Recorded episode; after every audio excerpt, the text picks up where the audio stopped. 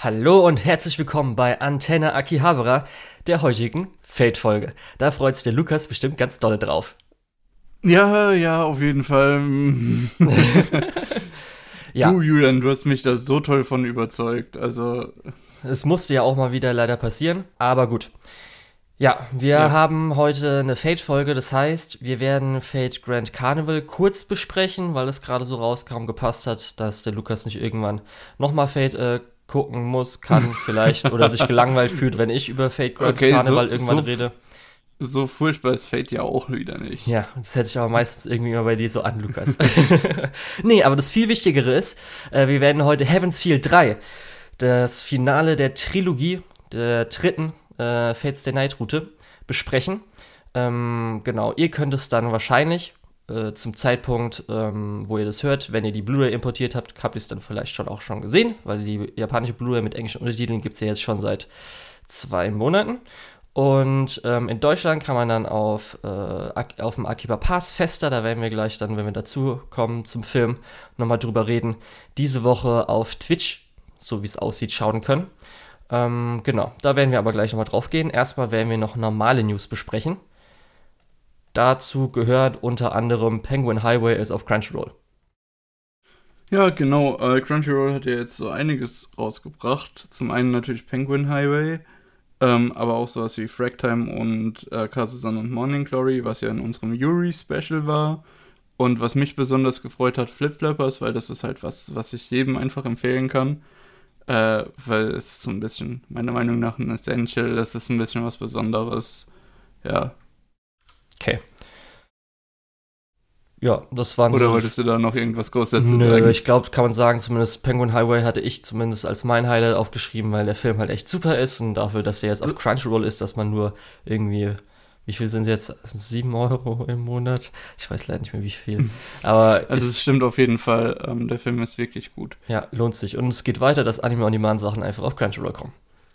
Generell ist auch einfach die Sache, bei Crunchyroll kannst du halt auch wirklich dieses, das nutzen, dass du das monatlich abschließen kannst, bezahlst deine 7 Euro und guckst dann sowas wie Penguin Highway, ähm, ich glaube Ride Your Wave und Night is Short Walk On Girls sind auch auf Crunchyroll und noch so ein paar andere Anime-Filme. Äh, wenn man wirklich mal äh, einen Monat lang auf äh, sich Anime-Filme anschauen möchte, die nachholen möchte, lohnt sich Crunchyroll auf jeden Fall auch mittlerweile. Ja. Dann das nächste, oder die nächste News ist sehr interessant, denn es wurde ein Der Herr der Ringe Anime angekündigt. Ein Prequel-Film, auch so wie ich verstanden habe, der möglicherweise dann auch ins Kino kommt. das ist ja auch nochmal was anderes. Das haben wir auch nicht so oft ja. dann. Das ja. ist so ein bisschen, hui. Ähm, wir haben ja eh schon jetzt die letzte Zeit, dann speziell mit Netflix, die dann irgendwelche westlichen Sachen manchmal mit richtigen äh, Anime-Begriff, manchmal mit vielleicht ein bisschen weit gefächerten Anime-Begriff äh, startet. Aber wir hatten ja auch in den News, dass äh, Star Wars kriegt ja auch ein paar oder eine Anime-Serie, Shorts, weiß ich nicht mehr genau, das was es ich war. vollkommen vergessen ja. und ich habe sowas von gar kein Interesse mehr an Star Wars. Anfang Juli gibt es dazu anscheinend News, irgendwie auf einer Japan Expo Light, Anime Expo Light, keine Ahnung, irgendwie sowas. Naja, auf jeden Fall, das ist, finde ich schon ein bisschen interessant, weil es halt Warner Bros. halt so direkt sagt, hier, äh, wir hätten gerne Anime und dann auch noch Herr der Ringe. Gut, da kommt ja jetzt auch noch die Amazon Prime Serie. Da, da muss für Warner äh, Batman Ninja ja richtig gut funktioniert haben. Ja. Dich würde zumindest freuen, dass äh, die Regie Kenji Kamiyama, der Herr von Ghost in the Shell Standalone Komplex. Ja, das habe äh, ich schon gesehen. Ähm, ja.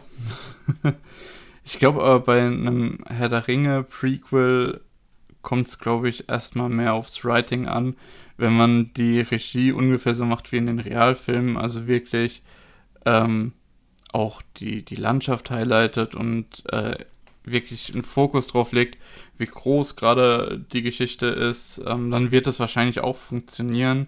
Äh, kommt natürlich auf die Maßstäbe an. Äh, ja, beim Hobbit war es ein bisschen daneben, vielleicht entsprechend ja, muss man vielleicht gucken, wie es jetzt bei der Adaption äh, ausgeht. Ja. Aber ich bin vorsichtig optimistisch. Von der Produktion haben wir jetzt noch nicht so viel. Hier sind sehr viele Positionen, auch gerade zum Beispiel sowas Drehbuch oder sowas oder Produzent an sich, jetzt auch eher westlich. Scheint zumindest westlich.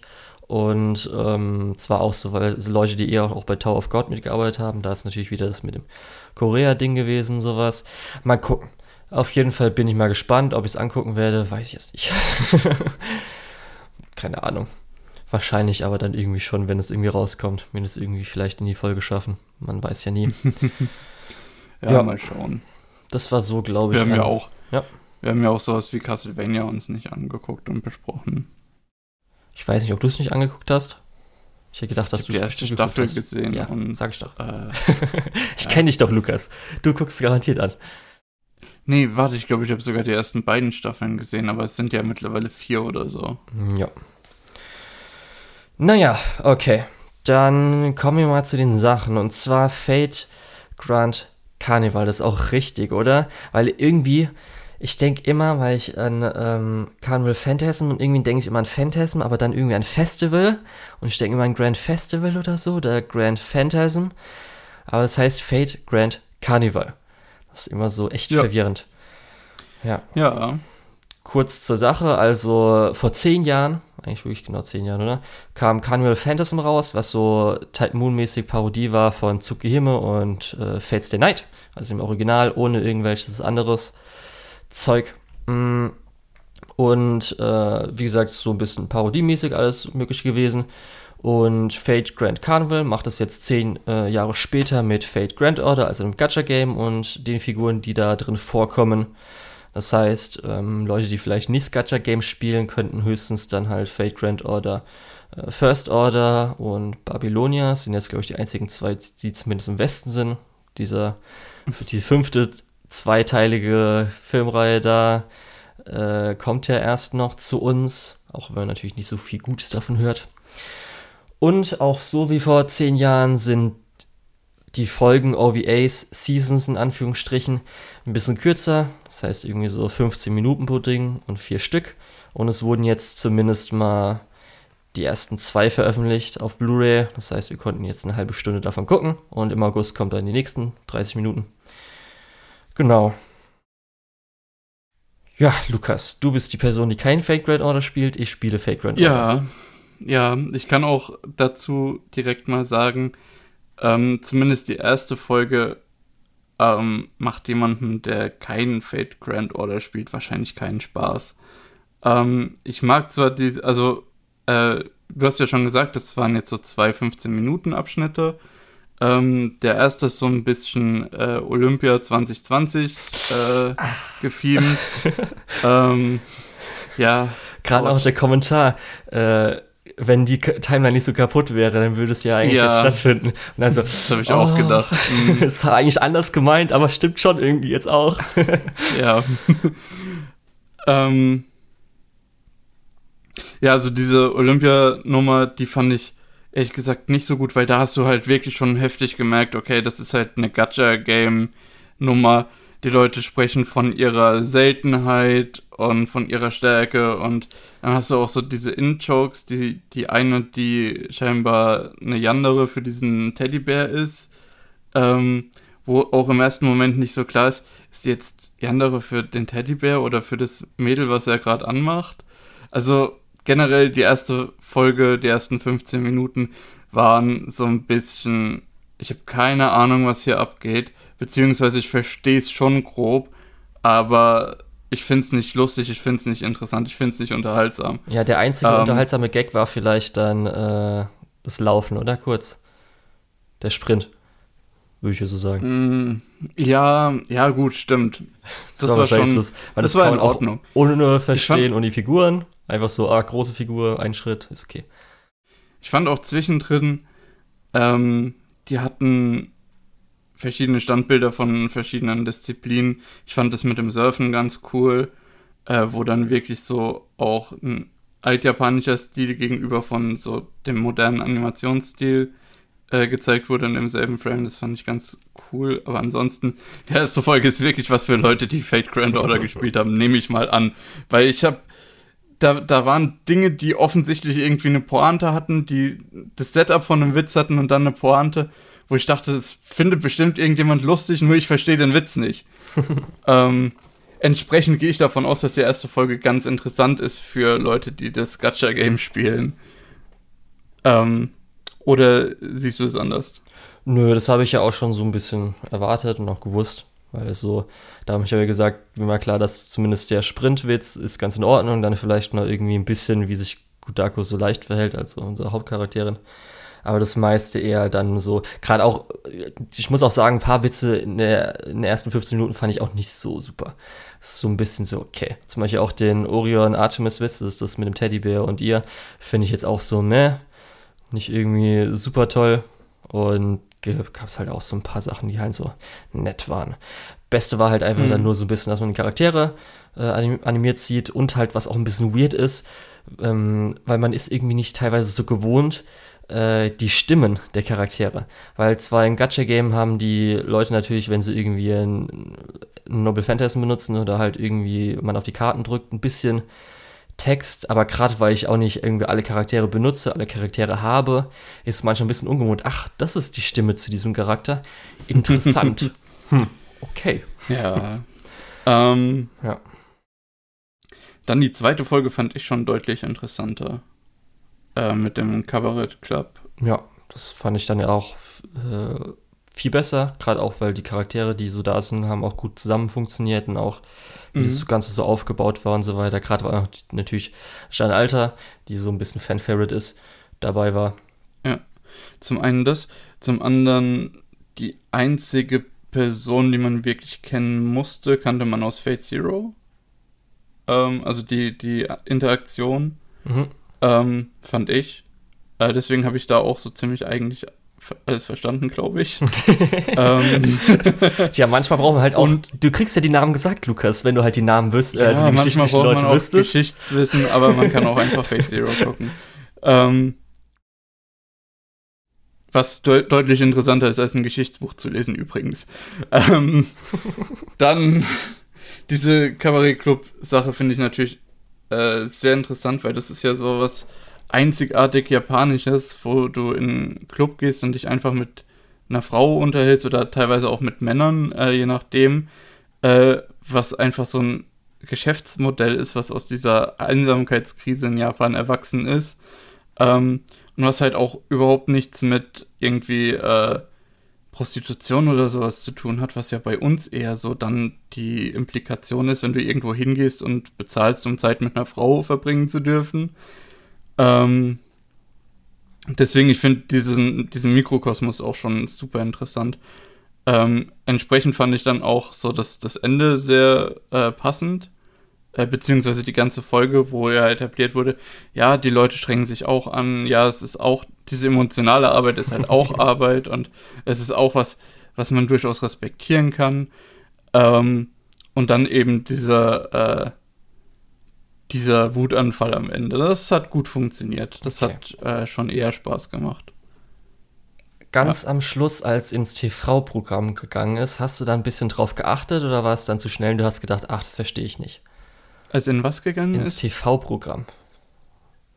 Das war so hm, Habe ich nicht so drauf geachtet. Das war am Schluss, als sie dann nochmal einen Kaffee sind. Kaffee an, mhm. was du auch nicht verstehen musst, weil es dann Tsukihime-Referenz äh, mehr oder weniger ist. Aber ähm, wo es dann kurz auf TV geht, wo man dann so ein paar Sachen sieht, ein paar Bilder und so weiter hintereinander. Boah, da. Okay, Lukas. Kann ich dir nicht mal sagen, hab, ist mir nicht so hängen geblieben, beziehungsweise ich habe da nicht so drauf okay, geachtet. Weil ich glaube, Fate Grand Carnival könnte, weiß ich jetzt nicht, aber ist zumindest der Anime, der mir, glaube ich, zum ersten Mal untergekommen ist, der die äh, Pandemie aufnimmt als Thema, beschreibt. Ach so, ja. Weil da war ja im Endgag, dass nämlich irgendwie Cäsar oder zum Beispiel dann auch Ichter haben äh, Masken aufgekauft, um sie teurer zu verkaufen. Und, oder und, oder ja. Klopapier, eins von beiden und so. Man muss schon um. Ähm. sagen, okay. Ich hätte jetzt nicht gedacht, dass ich da hier so ein äh, Corona, Corona-Referenz kriege.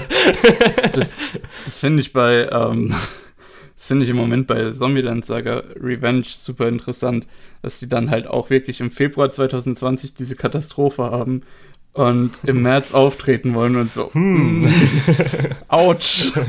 ähm, naja. Weil das wäre noch so ein Gag gewesen, den man auch ohne Grand Order verstehen kann. Vielleicht noch ich gucke keine Nachrichten und ich sitze sowieso den ganzen Tag zu Hause. Was? Verstehe ich nicht. Aber schön passend zu den Charakteren zumindest. Gut.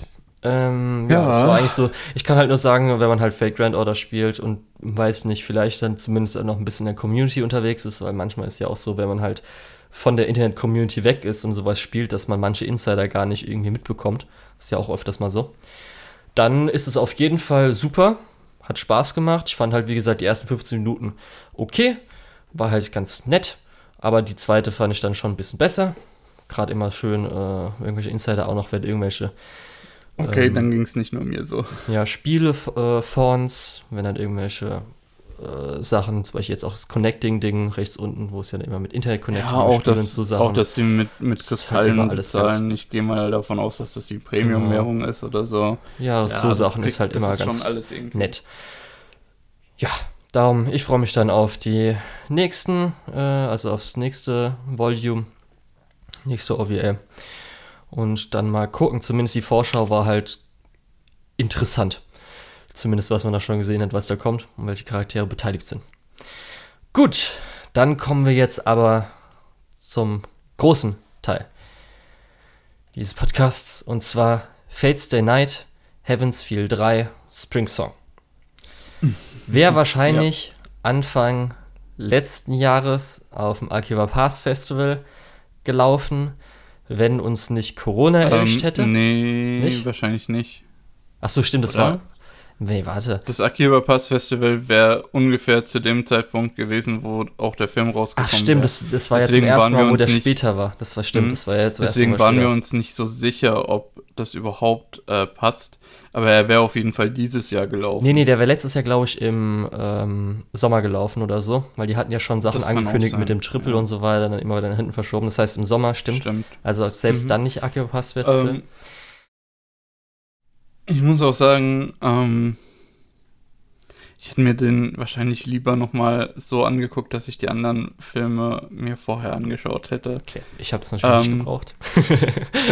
nee, ja, schon klar, du hast ja auch das Spiel gespielt, du kennst ja die, ähm, die Hintergründe alle. Nee, weil, wenn man bedenkt, zum einen, äh, den zweiten Teil haben wir 2019 gesehen. Mhm. Den ersten Teil haben wir 2018 gesehen. Ähm, und ähm, in der Zwischenzeit hat sich bei mir auch äh, so ein bisschen mehr Verständnis für, äh, für, für Serien und Filme entwickelt. Also, so dass man es auch wirklich merkt. Und deswegen äh, habe ich bei einigen Sachen gedacht, ah, wie war das nochmal? Da gab es doch bestimmt einen Zusammenhang, der in der Thematik noch gut funktioniert oder so. Ähm, weil man muss halt bedenken, das war Folge 7 vom Podcast, wo wir darüber geredet haben. Seitdem habe ich, seitdem habe ich mit dir hunderte Anime besprochen. Ähm, und da schärft sich natürlich auch so ein bisschen das Auge für ein paar Details. Ähm, deswegen fand ich es ein bisschen schade, dass ich nicht nochmal, nicht mir die Zeit genommen habe und nochmal alles geschaut habe, sondern nur den dritten Teil jetzt. Also vom Verständnis her, äh, klar, kein Problem. Ich verstehe schon, was abgeht. Nur die tiefer liegenden Thematiken sind vielleicht so ein bisschen verloren gegangen. Okay. Deswegen entschuldige ich mich schon mal, wenn ich hier jetzt totalen Bullshit später erzähle. Das freut mich aber, Lukas. Das heißt nämlich, wenn wir uns dann äh, wieder treffen können, dann können wir gleich mal ein Triple Feature Heaven's Feel uns zusammen angucken und nochmal eine Podcast-Folge, wo wir dann nochmal alles komplett besprechen. Hä, nee, das, das will ich erst machen, wenn ich mein, äh, wenn ich Japanisch äh, spreche und, und fluent bin, dann okay, kann das ich heißt dann aber auch, gucken. Ja, ja. Dann musst du aber auch Nase, Nasewords lernen, um halt die ganzen Begriffe zu wissen. Ach Quatsch. Das kriegt man schon hin. Nee. Aber kurz noch für die Leute, die es ich habe auch geguckt, hier der, der Heilige Gral ist irgendwie, wenn man es wörtlich übersetzt. Hä? Nix. Ist, wenn man es wörtlich übersetzt, irgendwie der, der helfende Becher oder so. Ja. Ähm, ja. Entsprechend, das kriegt man schon hin. Man okay. versteht schon, was gemeint ist. Auf jeden Fall, bevor wir jetzt da einsteigen, nochmal kurz an die Leute. Ähm, je nachdem, wenn ihr es recht zeitnah anguckt, äh, könnt ihr auf akibapassfestival.de fürs Akiba Pass Fester, was vom 25.06. bis 27.06. Äh, läuft, euch ein Ticket holen. Man muss aber beachten, weil es auf Twitch läuft, wird es nämlich äh, wirklich gestreamt, das heißt kein VOD. Das heißt, auch auf der Seite könnt ihr klicken auf Fate, ist nämlich dann, ähm, oder sind Zeiten, an denen ihr halt einschalten müsst, um halt dann zu sehen. Das heißt einmal Freitag, Samstag, Sonntags. Äh, ich glaube, ist es immer Einzelvorstellung? Okay, das ist immer ein, das heißt Heavensfield 3 ist einmal, oh, auch noch 22.15 Uhr. Okay. Und zwar sowohl mit Dub als auch OMU. Ist halt beides vorhanden. Ähm, damit genau. kriegt ihr damit kriegt ihr das Beste aus, äh, das Schlechteste aus beiden Welten.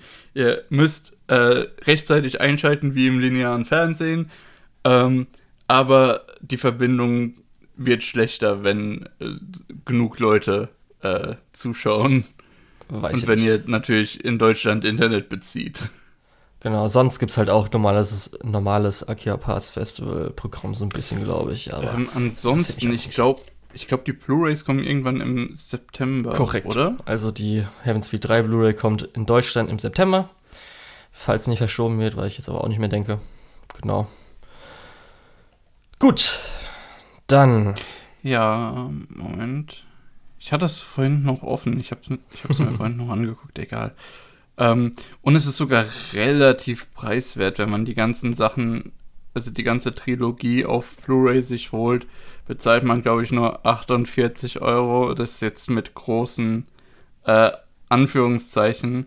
Äh, wenn man sich das auf DVD holt, natürlich auf Blu-ray kostet es, glaube ich, äh, 70 Euro oder fast 80. Ähm, ja, ist halt deutsche Anime-Industrie, aber es ist, wie gesagt, in Anführungszeichen halbwegs preiswert. Ich habe auch schon mehr bezahlt. Okay. Gut, dann fangen wir mal so ein bisschen mit einer spoilerfreien Besprechung erstmal an. Auch wenn wir das, glaube ich, nicht vielleicht so lange halten können, weil natürlich der dritte Film ist Finale. Das ist mhm. die Frage. Ja, spoilerfrei ist da ein bisschen schwierig tatsächlich. Ja, aber man kann ja erstmal so Eindrücke, Animation, was du mhm. so jetzt am Schluss so davon so ein bisschen hältst, kann man ja so ein bisschen. Geht es ja immer.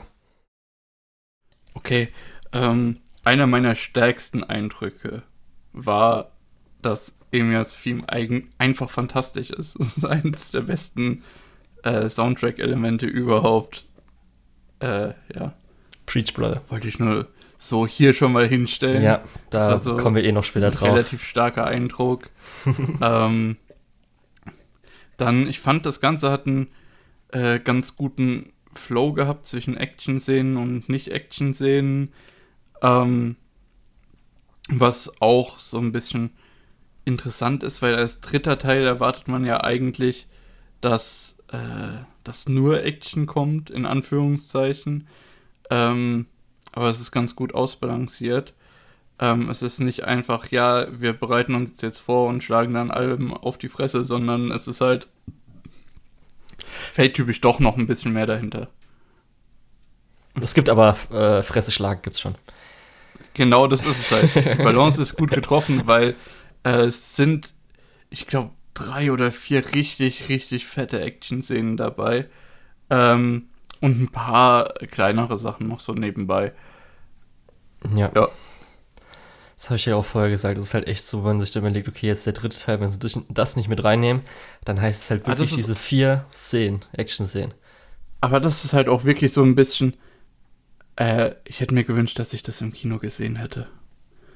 Ja. Ähm, ich muss auch sagen, ich bin zwiegespalten. Einmal natürlich, weil es halt mega cool sein sollte, aber auch, muss ich jetzt ehrlich sagen, wenn ich im Kino gewesen wäre, hätte mir, glaube ich, ein bisschen leid getan für meine äh, Mitkinobesucher, weil ich bin ganz ehrlich, ich musste echt hart weinen und zwar nicht nur ein bisschen weinen, sondern an manchen Stellen echt, was man, glaube ich, im Englischen als ugly crying, mit bisschen Schluchzen auch dabei. Es war halt, oh Gott, ich weiß nicht, ob es dann vielleicht im Kino noch anders gewesen wäre, weil andere Leute da gewesen wären. Darum fand ich es vielleicht ganz schön zu Hause, es halt zu gucken. Aber holy shit, war ich da emotional bei manchen Sachen. Mann, Mann, ja, Mann. Ich hatte manchmal, ich hatte manchmal auch so die Hype-Tränen und äh, stellenweise ist es auch echt ein bisschen traurig.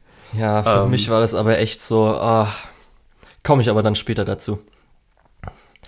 Halt ja, ich glaube, dazu kann ich, ich glaube, wenn es um die Sinne geht, die ich denke, dass es geht, kann ich auch ja, ich weiß nicht. was dazu nee, sagen. als zum ersten Mal so. Dammbruch ist, glaube ich, so eine Szene, oh, okay. Es war so ein bisschen wie, äh, weil es auch vieles, weil ich ja schon wusste, was ungefähr passiert. Das hatte ich ja zum Beispiel auch schon äh, im zweiten Teil oder so, als zum Beispiel irgendwie Shiro mit einem Schneeball abgeworfen wird. Ich wusste so, ah, jetzt kommt diese Szene und so Sachen halt, wo, wo man sich schon so freut, was da alles kommt.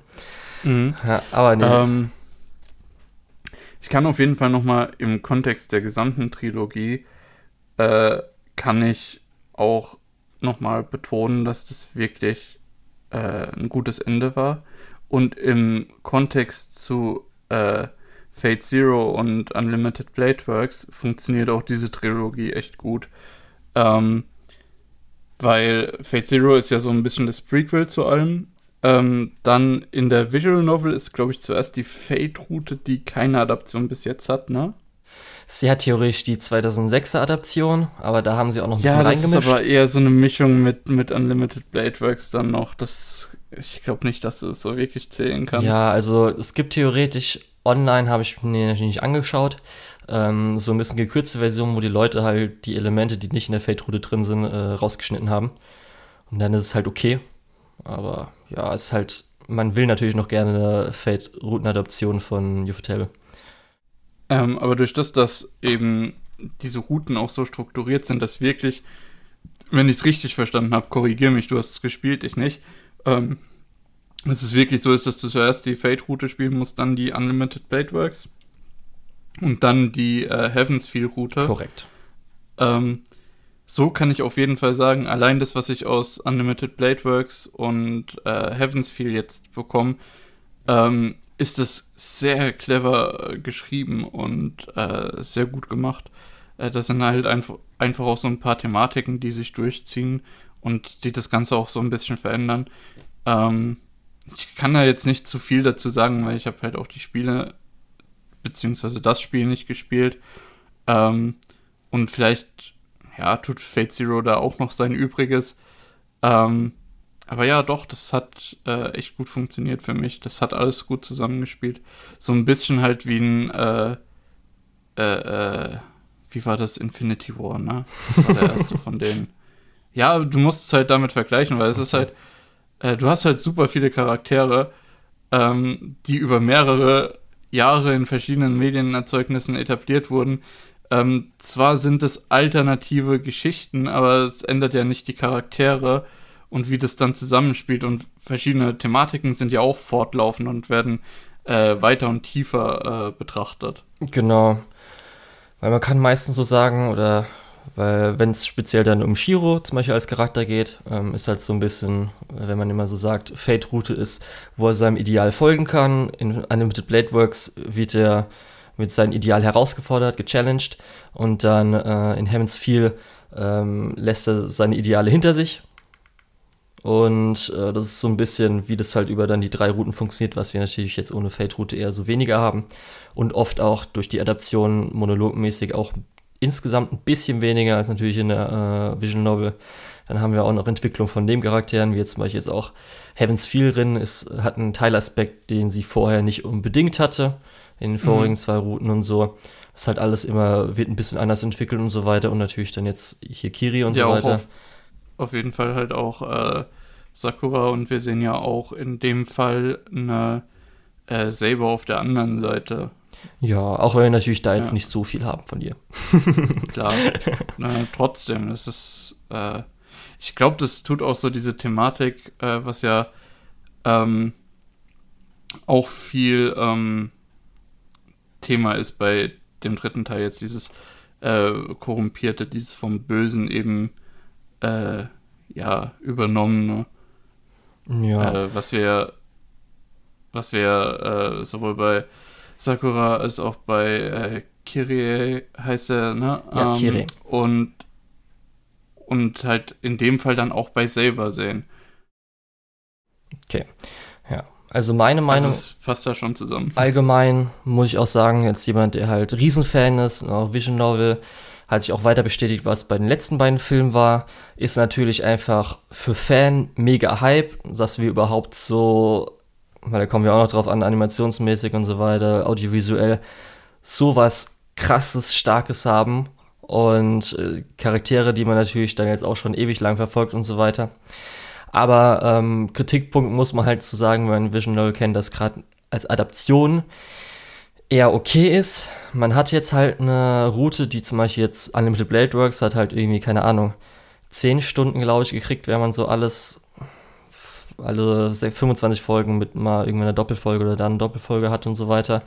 Und mhm. Heaven's Feel, die eigentlich auch noch ein bisschen, ich glaube, einen Ticken länger ist, hat jetzt halt nur sechs ja, Stunden bekommen. Stunden. Man muss zwar auch sagen, dass Heaven's Feel ist ein bisschen, also die Vision Novel ein bisschen gepaddet, durch unter anderem sehr viel Kochen.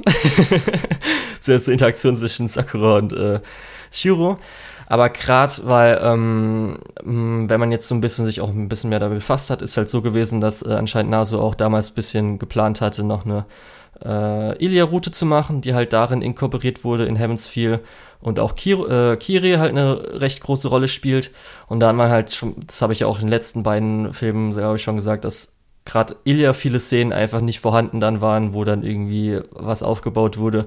Und selbst Kiri mhm. haben halt so ein paar echt eigentlich stärkere Monologe, die jetzt gerade auch fürs Finale äh, gut was gebracht hätten, auch jetzt in diesem Film, wo so ein paar Szenen wohl hätte noch äh, eigentlich gut reinbringen müssen, ähm, leider gefehlt. Darum, man hat sich halt, hat auch dann der Regisseur so gesagt, halt speziell auf Sakura ähm, fokussiert, was auch okay ist. Aber wenn es halt speziell um das Gesamtwerk dann so geht, falls wir halt zum Beispiel eine Fate-Route bekommen würden, fände ich dann halt so, ist halt dann ein bisschen schade für die anderen beiden Charaktere so ein bisschen. Naja. Darum komme ich dann aber auf meine Kritikpunkte später ein. ja, ich denke mal, ähm, ich denke mal, wir sollten in den Spoiler-Teil übergehen. Ähm, okay, also ich hätte jetzt auch einfach gesagt, zum Beispiel so Sachen wie, weiß nicht, ist es ein Spoiler, wenn ich darüber rede mit Musik oder so? Oder wir können ja auch mhm. zumindest sagen, also Animation ist ja über naja. allem erhaben. Gerade die du, eine Action-Szene und so. Man kann auf jeden Fall sagen, dass Animation und Musik echt toll sind, aber wenn du es halt mit spezifischen Szenen jetzt verbinden willst, du musst halt auch bedenken, selbst die Sachen, die jetzt hier am Anfang sind, äh, sind halt teilweise auch schon Spoiler für die ersten beiden ja, Filme. Also ich hätte noch zur noch Adaption halt gesagt, dass äh, ich muss immer jetzt ich kann halt kein äh, Japanisch. Vizi Kajura Yuki Kayura Kayura. Ich weiß hm. leider nicht. Wen meinst du dann? Was meinst du dann? Äh, die Komponistin. Das ist die, die auch alles so Fade, Madoka. Ah. Ich kann, das ist immer nee, so die Frage. Kachiura. Wie? Kachiura? Kachiura. Okay, ja. Kachiura uh, Yuki. Muss ich auch sagen, schade, dass sie nicht über den Schatten springen konnte, weil echt man muss auch sagen, sie hat wahrscheinlich sich so gedacht, so, ja, Emiya muss ich eigentlich, werde ich jetzt auch nicht bringen. Also ich muss ganz ehrlich sagen, meine Musik ist super und ich würde mich jetzt eigentlich nicht anbiedern. Aber ich höre zumindest mal rein. Da hat es wahrscheinlich Emiya gehört und sich gedacht, ach scheiße, das ist ehrlich so ein geiler Song. Das ist wahrscheinlich besser als alles, was ich jemals gemacht habe. Fuck. Ach scheiße, ich muss es reinnehmen. Ist dann auch okay. da sie so gemerkt, so, das kann sie nicht machen, aber halt so andere. Weil Hingegen zu Unlimited Blade Works, wo speziell halt in der zweiten Hälfte, in der zweiten Season ein paar Sachen reingebracht wurden, wurde halt hier gar nichts genommen außer Emia. Und das tut halt echt schon weh, weil ein paar von diesen Songs sind halt richtig, richtig gut. Gerade der, okay, letzte, der letzte, letzte Kampf, sage ich mal, dass da mhm. deren Theme dafür nicht genommen wurde, finde ich schon echt ich will nicht Frechheit sagen, aber schon auch, dass die Adaption davon auch nicht so perfekt oder ich sag mal nicht so gut war, ich sage es jetzt wirklich nicht so gut war, fand ich das dann schon auch ein bisschen so, echt jetzt? Gerade weil auch der Song dafür richtig gut ist und auch so ein paar andere, die man irgendwie hätte reinbringen können, weil echt, oh, gerade in Heaven's Feel haben die halt auch äh, einige äh, Heaven's Feel spezifische Songs extra dafür komponiert, äh, komponiert also für die, für die dritte Route in der Visual Novel. Sonst wurde halt oft natürlich, was es halt so an Songs schon in vorigen Routen gab, verwendet. Aber das hat mir halt schon ein bisschen wehgetan, weil was man natürlich auch verbindet. Aber ich muss auch sagen, die Songs sind auch schon in der VN-Version, die sich dauernd loopen, teilweise echt besser, was sie da fabriziert hat. Weil sie hat ja auch ihren Stil, der halt echt gleich klingt, weil sie benutzt ja auch oft die Instrumente und so, wenn du halt Madoka, Heaven's Feel, Fate Zero, alles mal hintereinander so ein bisschen abspielst, kannst du mhm. es auch nicht mehr auseinanderhalten. Und ähm, das hat schon ein bisschen, es ärgert mich einfach leicht. Okay, da bist du sehr ins Detail gegangen. Ja. Aber gut, wenn du die Visual Novel gespielt hast, kann ich das natürlich voll, die halt äh, vollkommen so verstehen. gut. Die habe ich echt auch einfach ja. auf meiner Playlist drauf, weil die so scheiße gut sind, die Songs. Wow. Naja, das wollte ich nochmal kurz rauslassen. Da komme ich dann okay, später nochmal drauf. Okay, das ist auf jeden Fall kein Spoiler. Ja, deswegen, das wollte ich noch gesagt haben. Und halt, wie gesagt, Kämpfer haben ja schon gesagt, ist mega gut. So, gut, dann kommen wir jetzt zu deinem Spoiler-Teil, Lukas. Äh, was, was heißt zu meinem? Ich kann ja, ja nichts zu. Ich konnte ja nicht beurteilen, dass die Musik in der Visual Novel besser war. Tut mir leid. ähm, hätte ich ja nicht wissen können. Äh, gut, dann machen wir weiter mit Spoilern. Ähm, ich denke mal, du willst anfangen, oder? Weiß ich nicht. Nö, du kannst gerne anfangen. Ähm, Weiß ich, wollen wir jetzt chronologisch durchgehen? Wollen wir erstmal sowas wie zum Beispiel, dass du mich mit dem Ende gefragt hast? Oder wollen wir das später ja, erst, also, Ende kommen oder so? Ich würde schon ganz gerne über das Ende sprechen. Okay, ganz gerne machen. Ähm, weil ich habe dann das, also ich habe mir das Ende angeguckt und habe dann dem Julian geschrieben, ey, ähm, wie sieht's aus? Das war doch bestimmt in der, äh, habe ich das richtig verstanden?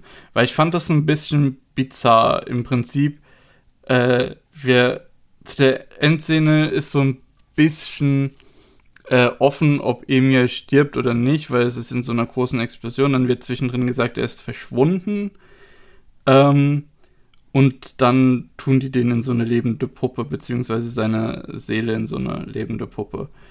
Ähm, und da hat der Julian mir dann gesagt, ja, ja, ist echt so, äh, aber ist in der Visual Novel ein bisschen anders. Ähm, und in diesem in dieser Endsequenz äh, reicht, also in de, dieser Explosion sehen wir, wie Emir äh, im Prinzip Archer die Hand reicht. Und wir wissen ja aus der ähm, Unlimited Bladeworks Route, dass Archer Emir ist. Ähm, durch ähm, durch eben das, dass er zum Held geworden ist und dann als Heldengeist viele Leute gerettet hat, wird er zu dem Archer, den wir dann in, ähm, äh, äh, in Unlimited Blade Works sehen.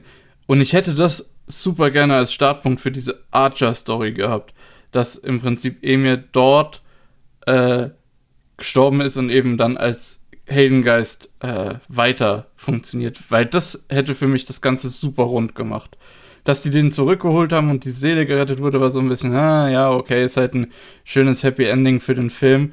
Aber was der Julian, du Julian, mir dann geschrieben hast, wie die, die Visual Novel ausgeht, habe ich gedacht, oh, das ist so ein viel besseres Ende. Also oh. nee, eins der Enden, es gibt nämlich zwei. Und das, was wir jetzt haben, Wie, ist es gibt True. Äh, pro Route gibt es meistens zwei End oder jetzt mhm, in Serie Alter nur gibt es zwei Endings. Und je nachdem, wie es ist. Und hier gibt es halt äh, okay. das, was wir haben jetzt hier in der, im Film, ist das True Ending und dann gibt es noch das Normal Ending. Das ah, das Normal Ending ist besser. ich weiß, jetzt gibt es wahrscheinlich Fate-Fans, die mich hassen. O obwohl durch die, äh, durch das, dass es zwei Enden gibt, äh, ist ja sowohl das Happy End möglich, als auch das, was ich gesagt habe. Durch das, dass es ja sowieso drei Routen gibt, ähm, das ist eigentlich noch besser, dass es zwei Enden gibt. Ja, theoretisch gibt es ja auch noch mehr, weil es ja auch nochmal die Bad Ends gibt, wo du dann halt verkackt ja, hast. Und zumindest in Unlimited Blade Works und jetzt auch in Heaven's Feel gibt es so zwei Bad Ends, die von vielen auch so als drittes Ende genommen werden, weil es halt so cool mhm. ist. Und zwar ist es zum Beispiel jetzt hier in Heaven's Feel, wäre das als äh, Emir dann mehr oder weniger alleine gegen Saber Alter kämpft und sich halt selbst zerstört und sie selbst zerstört und so weiter und wie es alles dann funktioniert. Ja, aber das ist jetzt das ist eher so nur so als Bad End, aber es gibt halt immer so zwei Enden. Ja. Ja, ich muss auch sagen, zumindest ähm, ist auch ein bisschen so zum Beispiel jetzt, was das Heaven's Feel ist, mit dann irgendwie, wo dann Ilya das erklärt auf der Straße und so weiter, ist auch ein bisschen sloppy gewesen. Ah, ja, das habe ich mir auch gedacht. Das ist so ein bisschen, ja, okay, gerade okay, auch noch irgendwie. Jetzt, jetzt ach mm. Gott, das ist jetzt wieder. Ich sag einfach das, Angra Mainyu, so ist mir egal, wie der ausgesprochen wird. Ich lese es einfach immer als Angra Mainyu, zumindest so, wie mhm. ich das aus anderen äh, Sachen von früher kenn kannte. Ich habe keine Ahnung, wie der richtig ausgesprochen wird, das ist mir jetzt auch egal. Avenger sage ich das auch einfach. Während die Geschichte fand ich eigentlich ganz cool, wie das so zu, zur Entstehung gekommen ist. Äh, auch wenn wir da viele Standbilder und Scrolls ja, hatten. Ja, das habe ich auch gefragt. Ähm, das war auch in der Visual Novel irgendwie so, hä, wieso macht ihr das denn so? Und, äh, egal. Also wie gesagt, die Story von ihm, beziehungsweise diesen Hintergrund, fand ich eigentlich ganz cool. Das ist halt einfach so ein, äh, äh wie sagt man, Folktale, wie ja. sagt man das auf Deutsch, so eine Erzählung. Ja. So ein Mythos. Da kann ich dir sagen, Lukas, möglicherweise, ja? wenn wir viel, viel Glück haben, könntest du da mehr erfahren. in einem anderen. Äh, okay. Fate Ich, ich wollte nur sagen, die Story finde ich an sich sehr cool. Mhm. Ähm, dass der dann beschworen wurde und in dem Kral gelandet ist, ja, okay. Ist halt schon wieder so ein bisschen. Äh, ich habe das Gefühl, bei, bei Fate ist so ein bisschen immer das Problem, dass die dir irgendwas erzählen und es macht wahrscheinlich im Universum super viel Sinn, aber für einen selbst fühlt es sich so an, als würden die einen total bullshitten und als würden die einfach immer wieder was anhängen, was äh, dazukommt und so weiter. Äh, und es fühlt sich dann auch so ein bisschen bullshittig an. Ähm, Liegt ja auch daran, dass die Einsberns haben ja. Die, die Einsberns haben ja dann auch gebullshittet im dritten Krieg, indem sie sich halt Avenger geholt haben und keine von normalen Klassen, Lukas. Also musst du halt sagen, okay, wenn die bullshitten, dann wird das halt alles gebullshittet. Ja, gut. Ja, wie gesagt, aber das ist so ein bisschen, das Gefühl habe ich halt öfter bei Fate, dass die dann irgendwie sagen, ach, und es gibt noch den Avenger. Und äh, das ist die achte Klasse, es gibt nur acht, also es ist extra besonders. Und dann im nächsten sagen sie dir, ah, und dann gibt's noch den Ruler. Und okay, okay, alles klar. Also wie viele Klassen gibt's denn jetzt? Ja, acht. Ja, aber es gibt doch den Avenger und den Ruler. Nein, nein, nein, das ist unterschiedlich. Äh, es gibt nur acht. Ähm, hä, okay, aber am Anfang habt ihr gesagt, es gibt nur sieben. Ja, aber es gibt acht. Ja, nee, keine Ahnung. Das ist so ein bisschen. Ja. Äh, das fühlt sich immer ein bisschen bullshittig an. Ich glaube allen Nasuverse-Fans und allen Fate-Fans, dass es im Universe total viel Sinn macht und äh, absolut richtig ist. Ähm, aber es ist halt nicht, wie es sich anfühlt. Ja. Kann ich auch vollkommen verstehen. Gerade wenn ja natürlich jetzt in der Vision Novel eh auch noch dann Monologerklärungen über Monologerklärungen sind und so weiter, die halt mega interessant sind. Man guckt noch mal im Wiki und dann so, ach stimmt, das war ja sogar noch in dieser Serie mal da. Das heißt, das hat auch funktioniert. Kann ich es komplett nachvollziehen.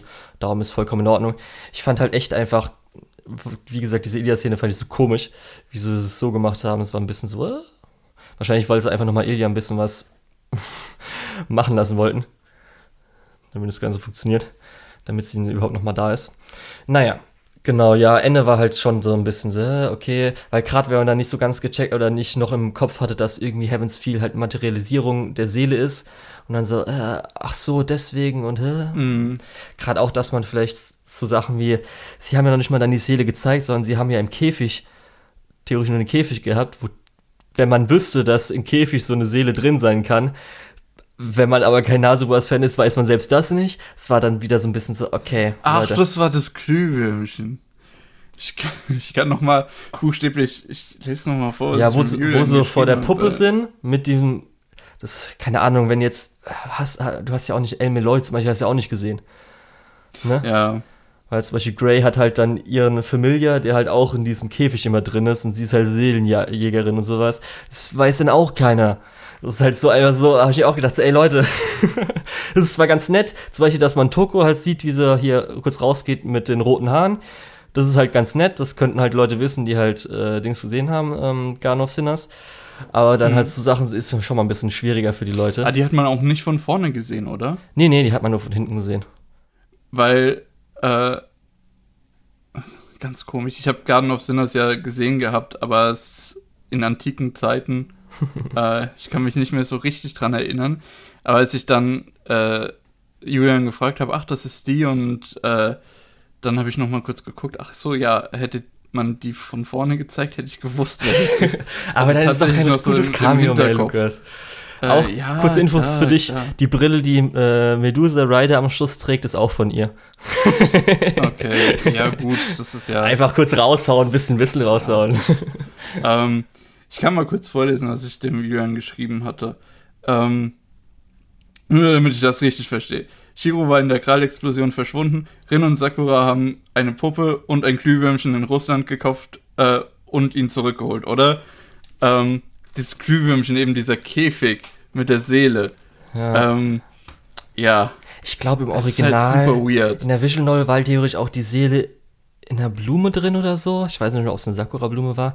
Aber finde ich so komisch, dass man das halt nicht zeigt. Das ist halt so mega weird. Oder zumindest einmal kurz zeigen, dass irgendwas Glühendes oder so, weißt du?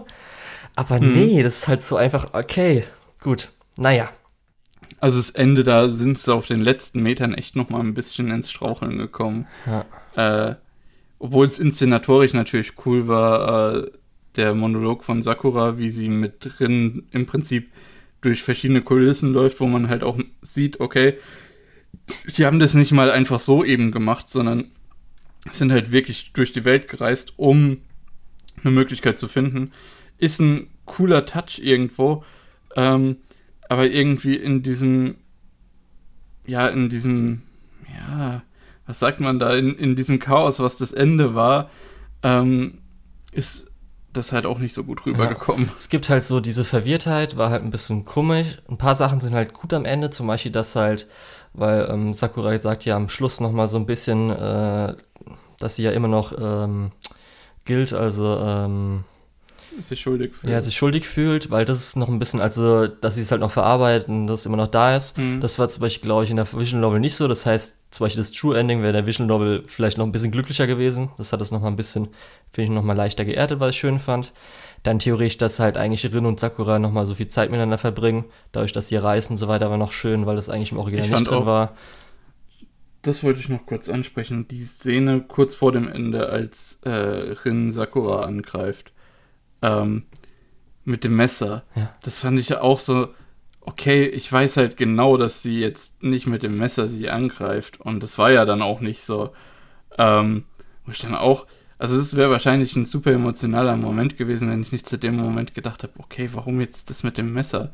Man hätte sie halt auch einfach mit ihren Steinen oder so, die sie sowieso immer dabei hat, zeigen können. Und das wäre dann nicht so, äh, hätte sich dann nicht so komisch angefühlt. Okay.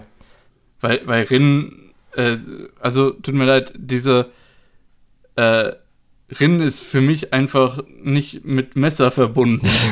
äh, ich glaube, du hast sie halt vorher noch nie mit einem Messer gesehen. Warum sollte sie sie jetzt auf einmal mit einem Messer angreifen? Und dann weißt du halt direkt, okay, es funktioniert so nicht. Okay. Äh, auch diese, auch diese Juwelenklinge, die sie ja da benutzt, äh, ist eben die Juwelen, das, was sie halt benutzt. Ähm, und es sieht auch mehr aus wie ein Stein mit einem Halter als wie ein Messer, wenn wir ehrlich sind. Ja. Das ist halt so ein bisschen, was ich gesagt habe, mit Rin, wie sich auch äh, über die äh, ganze Vision Novel so ein bisschen entwickelt oder wo man verschiedene Facetten sieht. Weil ähm, es wurde zwar mal gesagt, aber meistens gerade in der Unlimited Blade Works Route, wo sie ja dann so die Love Interest war, wo dann immer das zundere Ding, wo sie ja eigentlich hart bleiben soll, aber dann für Shiro immer so ein bisschen, ne, weil, mhm. wie wir ja auch in anderen Sachen, wie zum Beispiel Fat Zero und so weiter wissen, ist ja, dass eigentlich Magi so eiskalt und schon berechenbar sind. Und es sollte dann zum Beispiel auch eher so in äh, der Heavens 4 Route oder ist meistens so in der Heavens 4 Route, äh, weil sie ja dann zum Beispiel so sagt, dass sie ja Sakura, als es speziell über auch die anderen beiden Filme sagt, dass sie ja dann äh, bereit ist, Sakura umzubringen und so weiter. Und auch hier am mhm. Schluss, wo sie dann zum Beispiel Sakura ja, sagt, dass es vollkommen egal ist, was sie gemacht hat. Das ist halt ein bisschen mhm. dadurch, dass wir zu wenig von ihr in dieser Rolle haben, sondern meistens eher in dieser nee, also bisschen, also, ja. Also sowohl ihr Monolog vorher, in dem sie gesagt hat, dass sie sie umbringen möchte, als auch der Dialog dann mit Sakura, ähm, das hat soweit alles super funktioniert. Okay. Ähm, also das fand ich alles gut, nur eben diese, äh, diese Nummer mit dem Messer hat mich halt komplett rausgeholt. Ähm, ja, wie gesagt, also gut geschrieben, gut ausgeführt, nur auf den letzten Metern ein bisschen verkackt, so ein bisschen wie der Film. Aber halt auch nicht so schlimm verkackt, dass du am Ende da sitzt und sagst, wow, das war jetzt Zeitverschwendung, sondern eher so, äh, ja, okay, ein bisschen gestolpert am Ende, aber sonst ganz gut. Okay. So, ähm. Ähm. Willst du ein bisschen chronologisch durchgehen, weil wir jetzt gerade am Ende Ja, lass, so lass uns so. ein bisschen chronologisch ja, durchgehen. Ganz, wir haben das Ende jetzt besprochen. Ja, ganz am Anfang äh, halt äh, Dark Sakura, so ein bisschen Konfrontation, war halt nett, war halt okay Einstieg. Ja, ich, ich fand das wie das mit diesem schwarzen Käfig gemacht wurde, fand ich visuell richtig gut. Weil im ersten Moment sieht es halt so aus, als würde sie äh, einfach den Boden vor sich in diese Karo-Form aufreißen und dann mhm. siehst du erst, dass es sich da um so einen schwarzen Käfig handelt. Das fand ich visuell echt schön gemacht. Ja. Weil das, das ist auch nochmal, vielleicht interpretiere ich zu viel rein, aber es ist auch so ein bisschen äh, so fühlt sich das für den Zuschauer auch seltsam und andersweltlich an gegenüber zu den anderen Zaubersprüchen, die man sonst so sieht, wo relativ klar ist, was die jetzt machen. Ähm, was, glaube ich, auch so ein bisschen der, der Vibe ist, der da entstehen sollte. Deswegen vielleicht zu viel äh, hineininterpretiert, aber das fand ich echt cool. Ja. Dann halt äh, haben sie auch schon ein bisschen von Kiri-Monolog, weil sie dann gemerkt haben, oh scheiße, wir haben die letzten zwei Filme nichts von Kiri, von seinen Szenen, wo er irgendwas geführt hat, reingebracht. Und wir wollen es jetzt nicht am Schluss alles rein, äh, reinhauen. Machen wir nochmal hier ein bisschen. Und haben sie einmal den Kirchendialog, äh, Kirchenmonolog und dann einmal noch einen Dialog im Auto reingemacht, was halt ganz nett war für die Entwicklung, aber auch mhm. gebraucht war, weil sonst hätte es am Schluss einfach gar nichts gebracht, so ungefähr. Aber das, ist, das war eigentlich super wichtig, dass Kiri hier nochmal ein bisschen mehr Dialog hat. Yeah. Ähm, oder Monolog oder Entwicklung hat, weil er, für ihn ist ja auch diese zentrale De äh, Thematik, dass eben äh, das Böse, dass er eben für sich selbst das Böse verkörpert und ein bisschen traurig ist, dass er halt einfach keinen Bock hat, da irgendwas gegen zu machen, sondern ja. es einfach so hinnimmt. Da kommen wir eher noch mal später drauf, wenn wir dann auf mhm. äh, den finalen Climax mehr oder weniger gehen. Ja, deswegen, ich, ja. ich sag nur, das ist auch echt wichtig, weil sonst äh, geht da auch ein bisschen was von der zentralen Thematik verloren. Ja, dann die Szene, ähm, wo sie dann Ilya holen, war ganz nett, mit ein bisschen Comedy. Das war, müsste, glaube ich, die Szene gewesen sein, wo in der Vision Novel ähm, war dann eine Option oder Choice mit drei Choices und alle drei heißen Bring Ilya Back. Das heißt, es ist halt extra so, um dann zu zeigen, wie man halt in diesem Medium Visual Novel etwas zeigt, das halt, das ist die einzige Möglichkeit, das will ich auf jeden mhm. Fall machen. Und so wurde es halt ganz gut gemacht. Auch dann äh, mit Ilya und Shiro. Da, diese, dieser Film ist ja auch, wo sie sich noch ein bisschen besser entwickeln, weil sie halt die vorigen Szenen alle weggelassen haben in den vorigen Film. Das heißt, da müssen sie auch noch ein bisschen was machen, um die Beziehung zwischen den beiden äh, zu fördern, um halt hoffentlich dann den Endschlag am Schluss ein bisschen tiefer sitzen zu lassen. Und dann haben wir das ja schon einmal, dann ist Kire gegen äh, Assassin und Soken und Shiro gegen Berserker. Das ist ja das erste große Action-Piece. Ja, Shiro gegen Berserker ist natürlich fantastisch. Ähm, und äh, Kirie gegen Soken, naja. Ähm, ich finde Socken halt auch echt widerlich. ich glaube aber, glaub aber auch, das ist der Vibe, den die äh, erzielen wollten. Von daher, äh, ja. Chapeau, echt gut gemacht. Ähm, ja.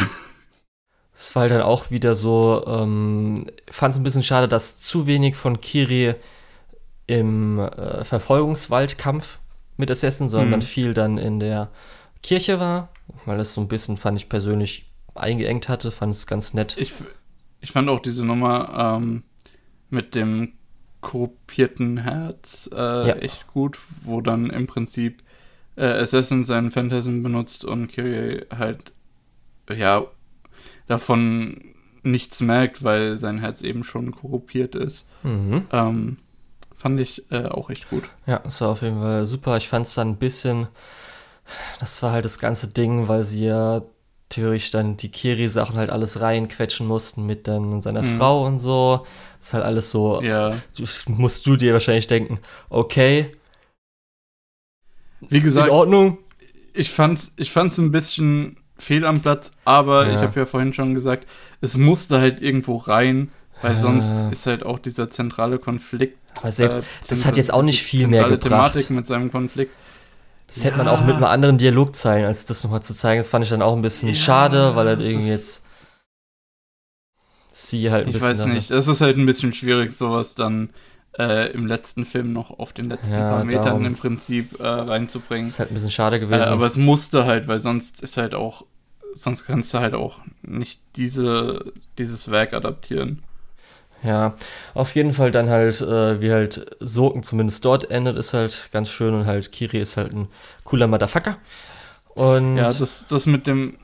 Ja? Das ist auch was, was mich ein bisschen genervt hat, dass in dem Film halt immer jemand stirbt, beziehungsweise das ist ja, glaube ich, über die ganze Trilogie, dass man denkt, oh, der ist jetzt tot und dann, haha, ich habe überlebt. Ähm, deswegen war auch der Tod von Emir am Ende so ein bisschen. Meh. Ja, bei Soken aber zumindest und, und auch das, noch ein bisschen das, mehr Sinn, finde ich. Und ja, und auch das äh, Rinden, äh, ja, abgestochen wird, ist auch so ein bisschen, na, es, sind schon, es sind schon deutlich unwichtigere Charaktere zurückgekommen. Ja, das also, kann ich auf jeden Fall verstehen. Zumindest, aber bisschen, das war, glaube ich, äh, dieser Sokentod zumindest, beim anderen kommen wir noch dazu, den finde ich nochmal der am besten, also der ist am besten auch erklärt, weil er ja eh ist, wenn ein Viech noch übrig bleibt, dann überlebt er und so ja, Zeugs. Das ja. finde ich dann noch okay. Äh, also finde ich sogar aber im gut. Prinzip dann ich meine, die haben es ja extra noch erklärt, dass er direkt die Seele angegriffen hat und dann ist dieses, wenn ein Vieh noch übrig bleibt, ist dann so ein bisschen. Ja, aber in den Viechern sind ja mm. Teile seiner Seele, darum ist ja okay. Naja, ja. auf jeden Fall, dann muss ich sagen, dass zumindest äh, die Szene mit Berserker, was dann Nine Bullets Revolver ist, zumindest ja. der Anfang mit äh, dem Arm, wo dann der Emir spielt und so weiter, ist auf jeden Fall, würden glaube ich auch die meisten sagen, besser als in der Vision Novel. Dann Nine Bullets Revolver an sich ist halt okay wenn du jetzt, wenn wir zusammen das mal angucken, ich dich so danach frage, was da passiert oder was hast du da gesehen? Äh, ja. Ja, was, was ist ein Bullets Revolver? So heißt das Ding, was er da macht. Ah, er nennt es, glaube ich, okay. Nine Lives äh, Unlimited Blade Works und dann lernt es, glaube ich, ah, danach ja, nochmal genau, Nine Bullets Nine Revolver Lives. oder so.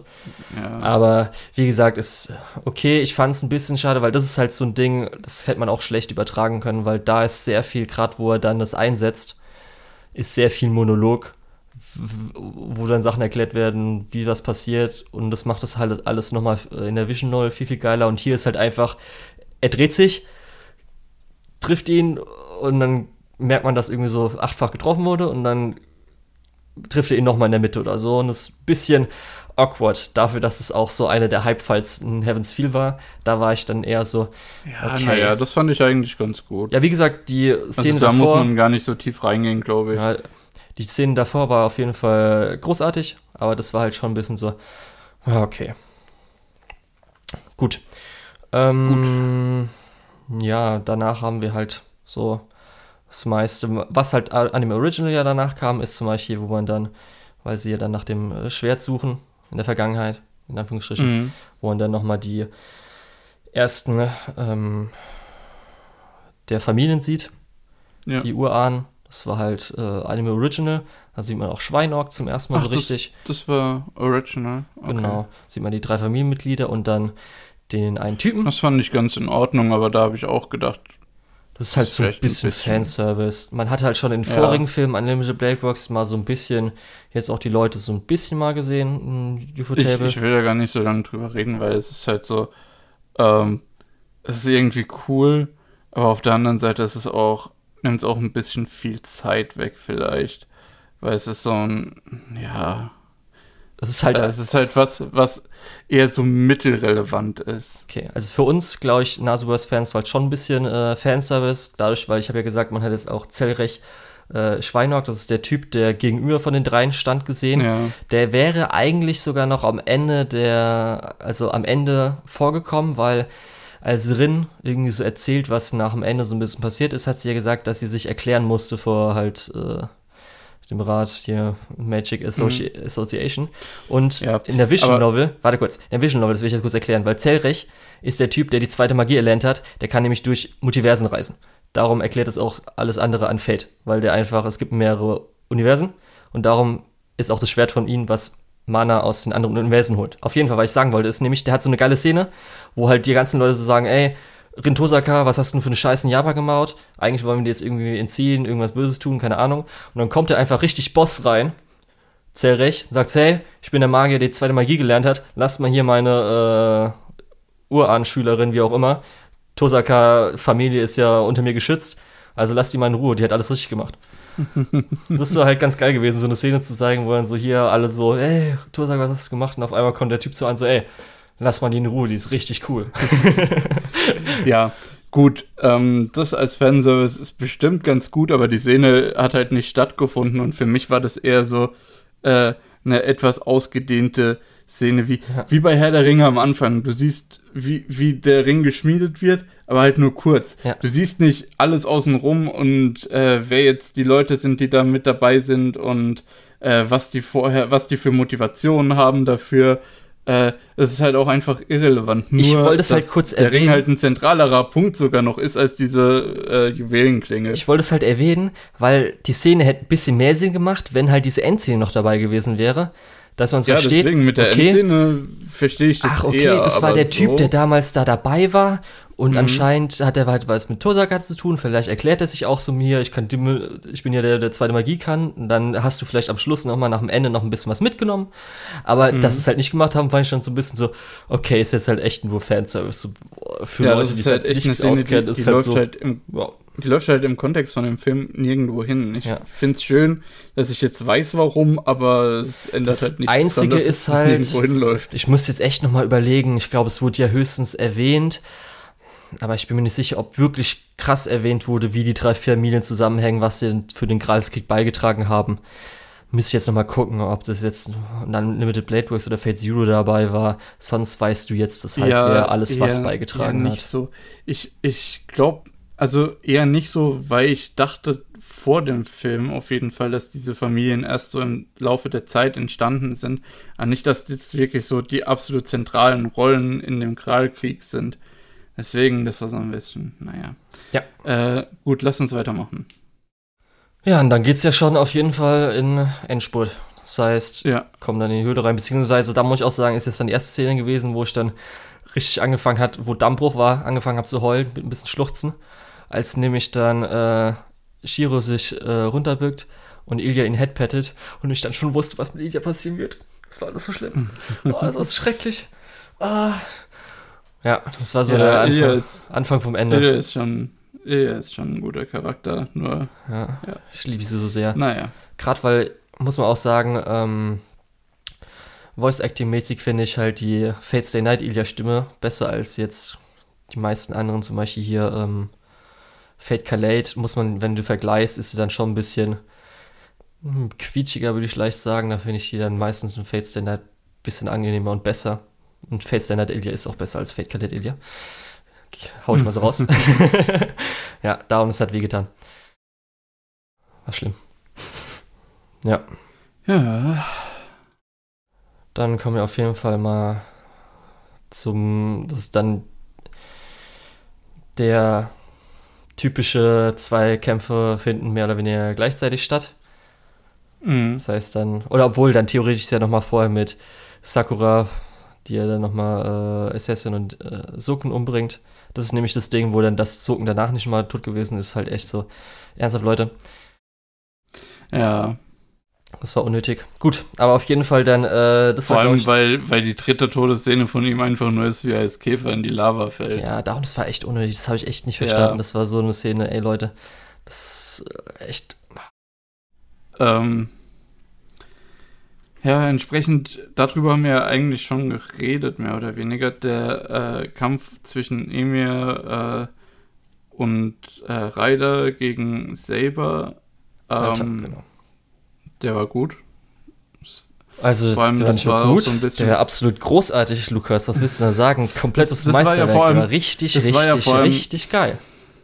Es war ja vor allem thematisch sehr relevant, weil, wie du vorhin gesagt hast, ähm, muss Emir in dieser Route mehr oder weniger von seinen Idealen abweichen. Ähm, und das sieht man auch in dem Kampf, weil äh, ihm wurde explizit gesagt, du darfst halt nicht eingreifen. Und in jeder anderen Route hätte er wahrscheinlich trotzdem eingegriffen. Ähm, so hat er halt wirklich ähm, bis zum Ende gewartet und den Kampf gewonnen. Äh, was ja auch so ein bisschen dann das äh, unterstreicht, was du vorhin gesagt hast. Ja, und zumindest halt Entsprechend halt im, im Kontext, also nicht nur gut animiert, gute Action-Szene, sondern auch im Kontext äh, sehr wichtig. Ja, so auf jeden Fall äh, audiovisuell Spektakel, das seinesgleichen sucht. Das war echt einfach das, das Ding, das habe ich mir auch noch mal gestern zum Beispiel noch mal angeguckt. hab gestern noch mal ein paar Heute Szenen, Morgen die ich wollte. Und ich, nee, halt die ist echt einfach. Im Kalender steht schon, dass richtig, ich mir morgen noch mal anschaue.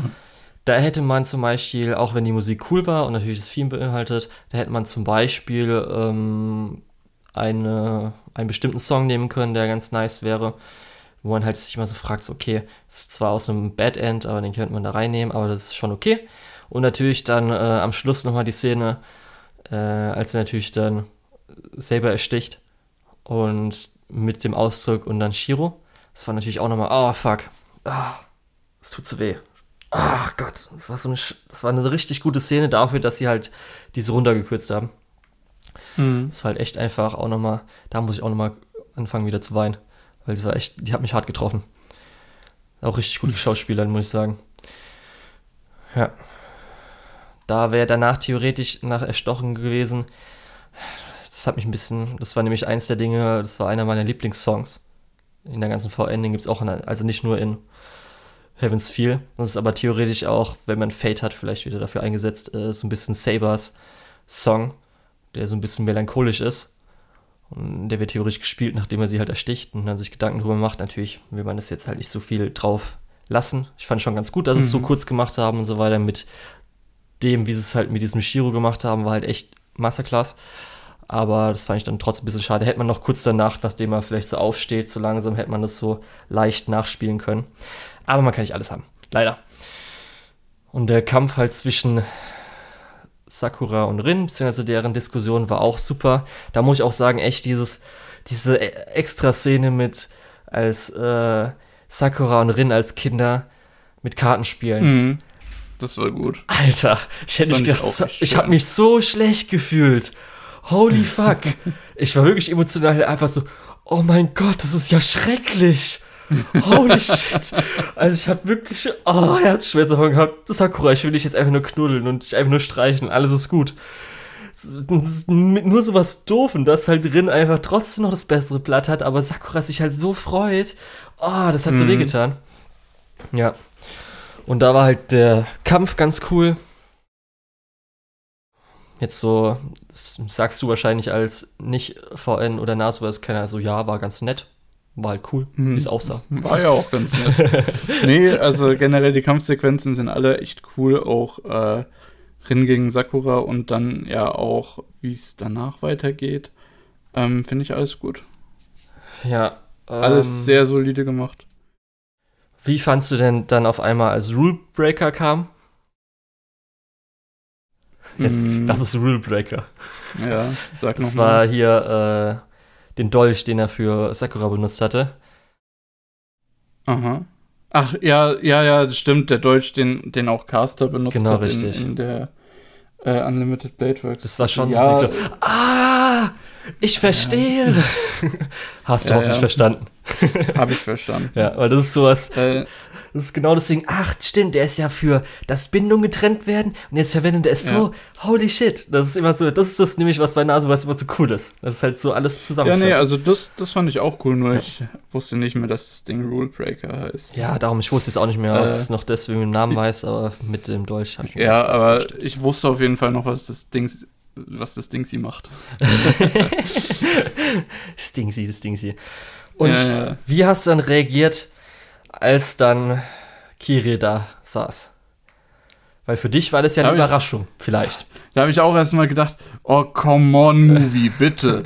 äh, weil äh, Kiri hat man ja auch sterben sehen, in Anführungszeichen. Und das war halt so der Moment, wo ich dann gedacht habe, okay, alle sind unsterblich offensichtlich. Ähm, aber das fand ich dann auch letztendlich ein, eine coole Situation, weil Emir und Kirei sind beide ziemlich am Arsch. Emir hat halt noch das Problem, dass überall aus ihm eben diese äh, Klingen wachsen und das wird halt im Laufe des Kampfs auch ein Problem für Kirei, der halt nicht überall hinschlagen kann, weil er sich sonst selbst aufspießt. Ähm, das war so insgesamt eine sehr coole äh, Situation. Ähm, ich hätte es besser gefunden, wenn das mehr dialoglastig gewesen wäre und wenn äh, Kiri da vielleicht auch ein bisschen, äh, ja, äh, nochmal reflektiert hätte. Okay. Weil das ist, glaube ich, echt so, jetzt nachdem die Leute sich angeguckt haben, die auch vor allem gelesen haben, der größte Kritikpunkt, dass der Highlight-Kampf echt was zu äh, wünschen übrig lässt. Erstmal, wieso unterbrechen die Ideen, um dann so zu zeigen, wie er in die Lava fällt? Das, das sollte shit, der Highlight-Kampf sein. Also oh, so die große ähm, Climax, die halt theoretisch so ein uff. bisschen, weil ich muss also vielleicht, in der Vision Novel war erstmal, es gab auch noch ähm, einen extra Soundtrack dafür, Light and Darkness. Das habe ich nämlich gemeint mit, dass der hätte da spielen sollen, weil, kannst oh. du dich an den Soundtrack da erinnern? Nee, ne? Nee. Und ähm, jetzt kommen wir nämlich dazu. Erstmal auch, Kiri bringt halt ein paar okay Sachen von seinem Monolog, den er halt so hat. Aber auch Shiro kann halt, ich glaube, der bringt ein oder zwei Satz oder er darf ein, zwei Sätze sagen und das war's dann. Weil das ist halt das mhm. große Ding, das geht dann irgendwie so dialogmäßig in der Vision Novel echt schon auch ein bisschen länger, mit auch noch ein paar extra CGs, das heißt sind ja die Hintergrundbilder, die extra für angefertigt wurden. Und das also, frage ich dich nämlich, ist dir dadurch klar geworden, dass es so eine Parallele zwischen Shiro und Kiri sein oder ausgearbeitet werden sollte?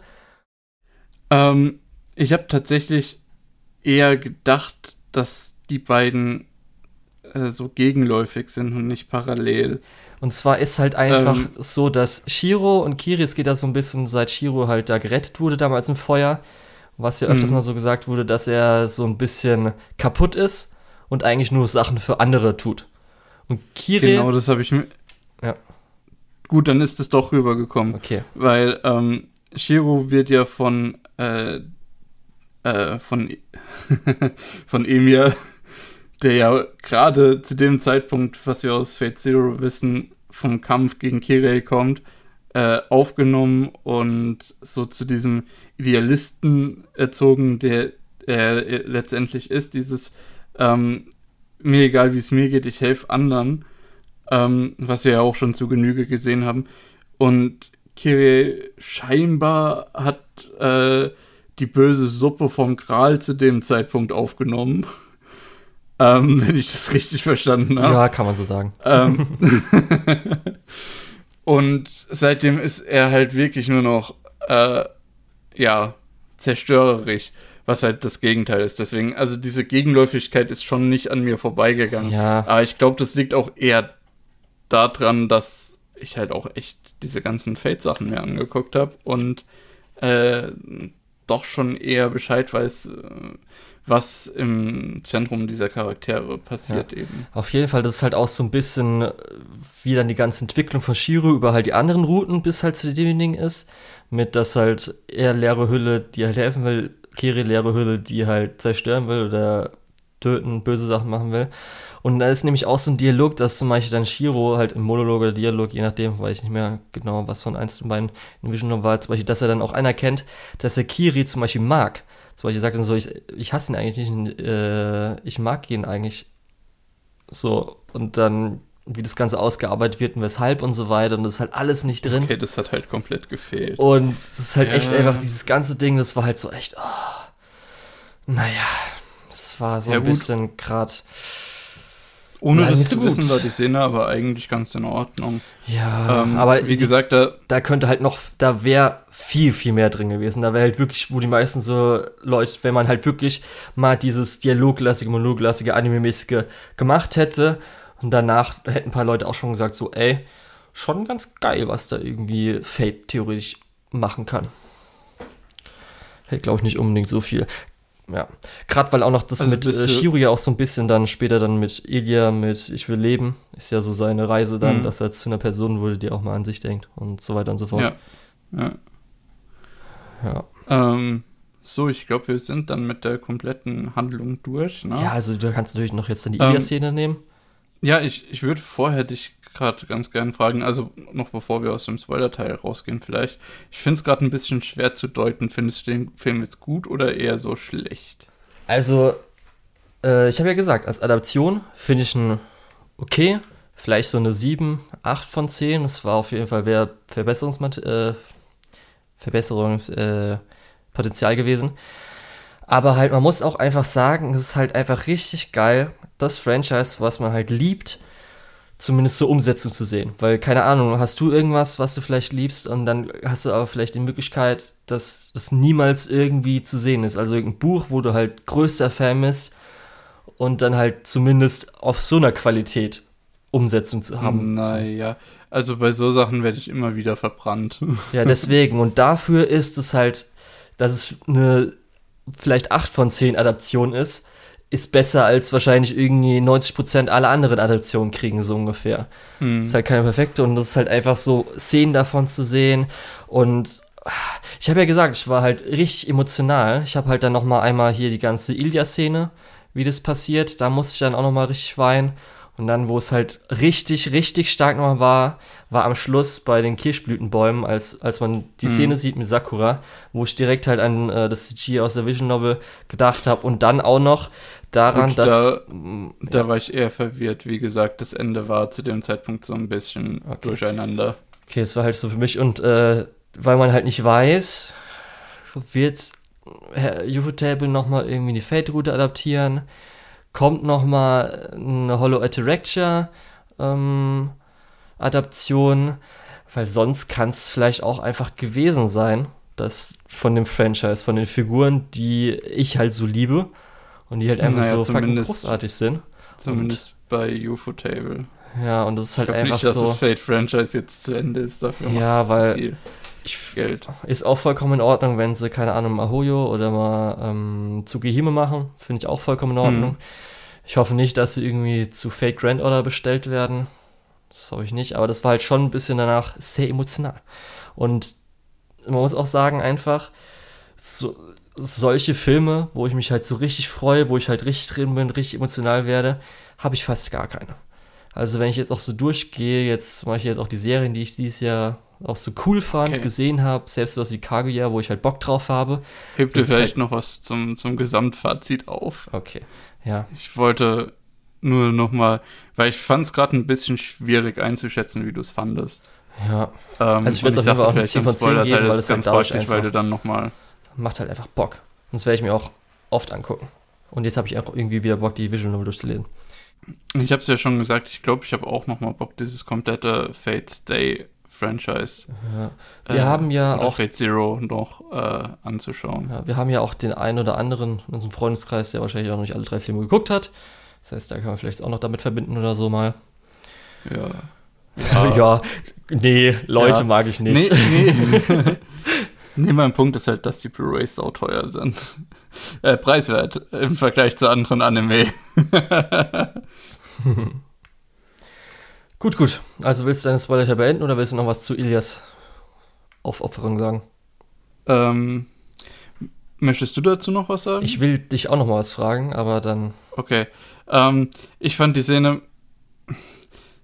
die kam so ein bisschen auf der einen Seite erwartet, auf der anderen Seite unerwartet, weil wir wussten ja, dass Ilya sowas machen kann.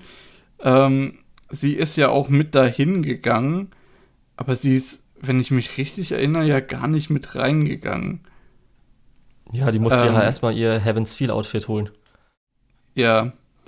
Entsprechend, das fand ich ein bisschen weird, dass sie halt mit hingegangen ist, sich dann umgezogen hat und dann hinterhergegangen ist. Ähm, wie gesagt, äh, im ersten Moment so ein bisschen weird, im nächsten Moment so, oh, ja, nein.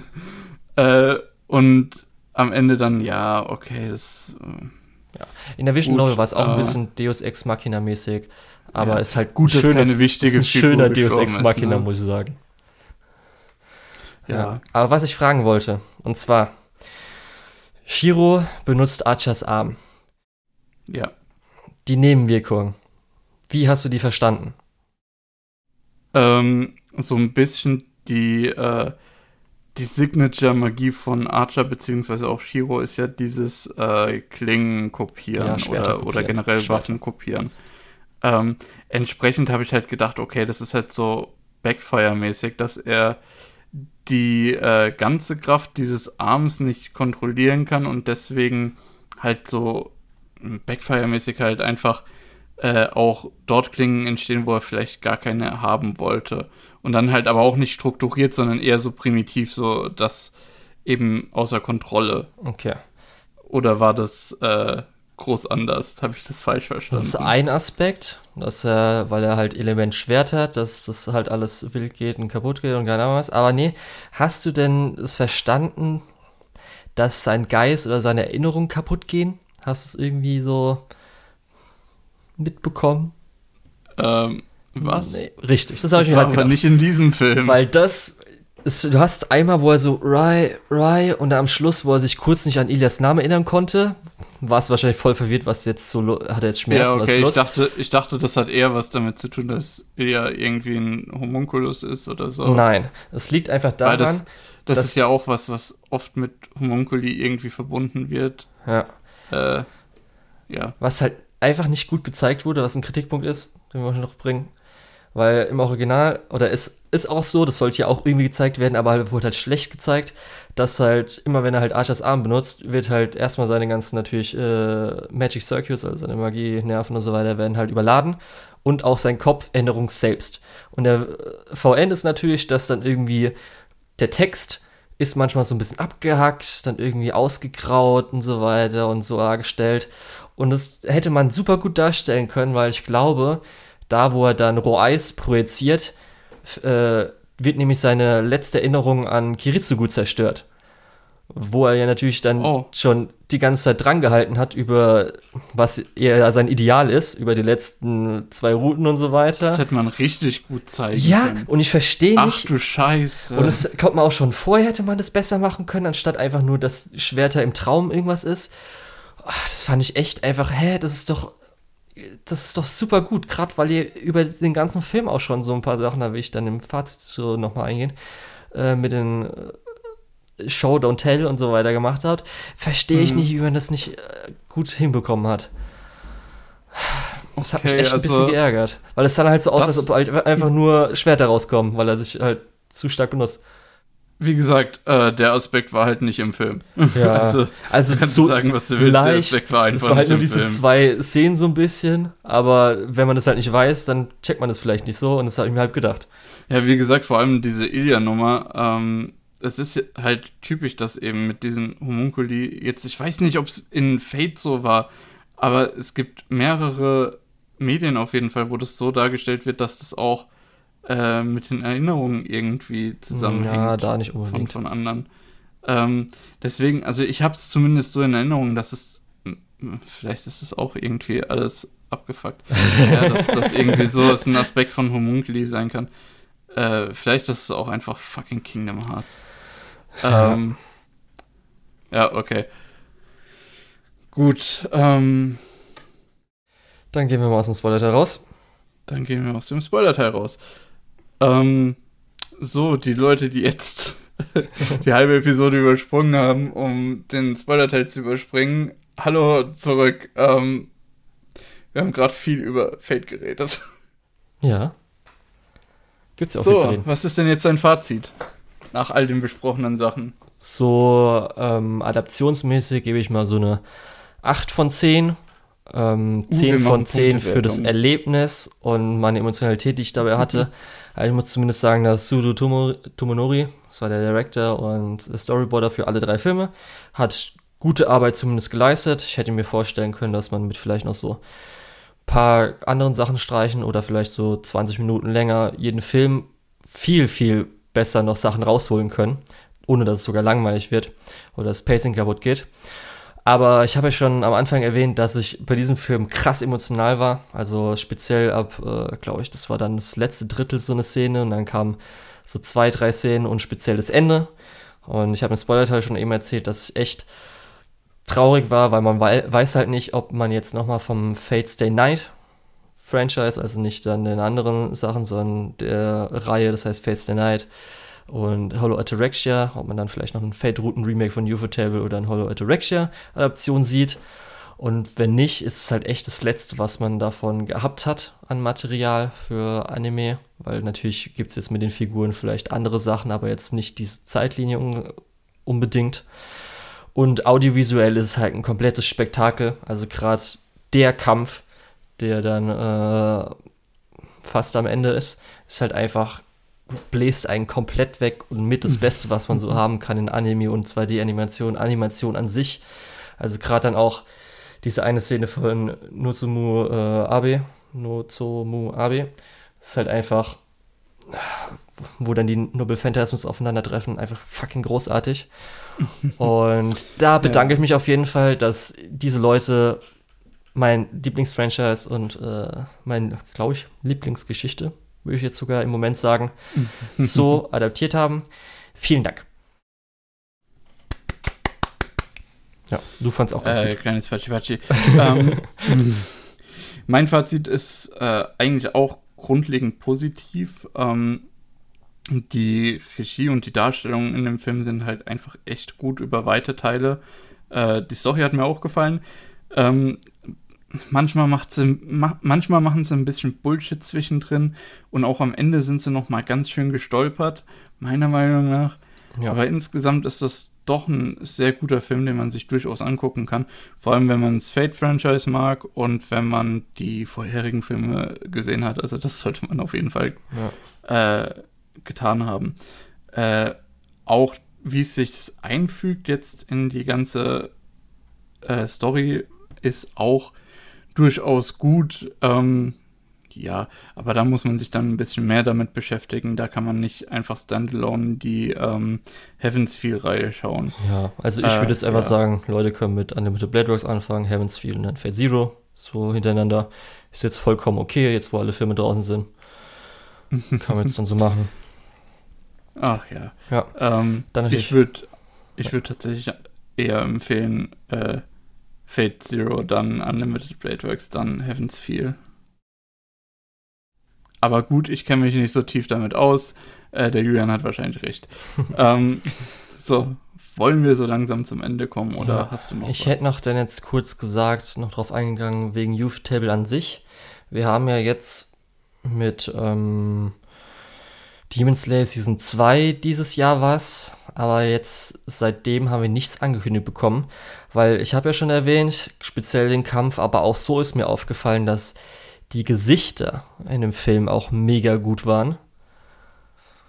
Weiß jetzt nicht, ob dir so die Facial Expressions und so weiter mm, so. Nee, kann ich, dir, ich kann dir ein paar Szenen zeigen, wo schon echt, huiuiui, da haben die sich echt krass verbessert.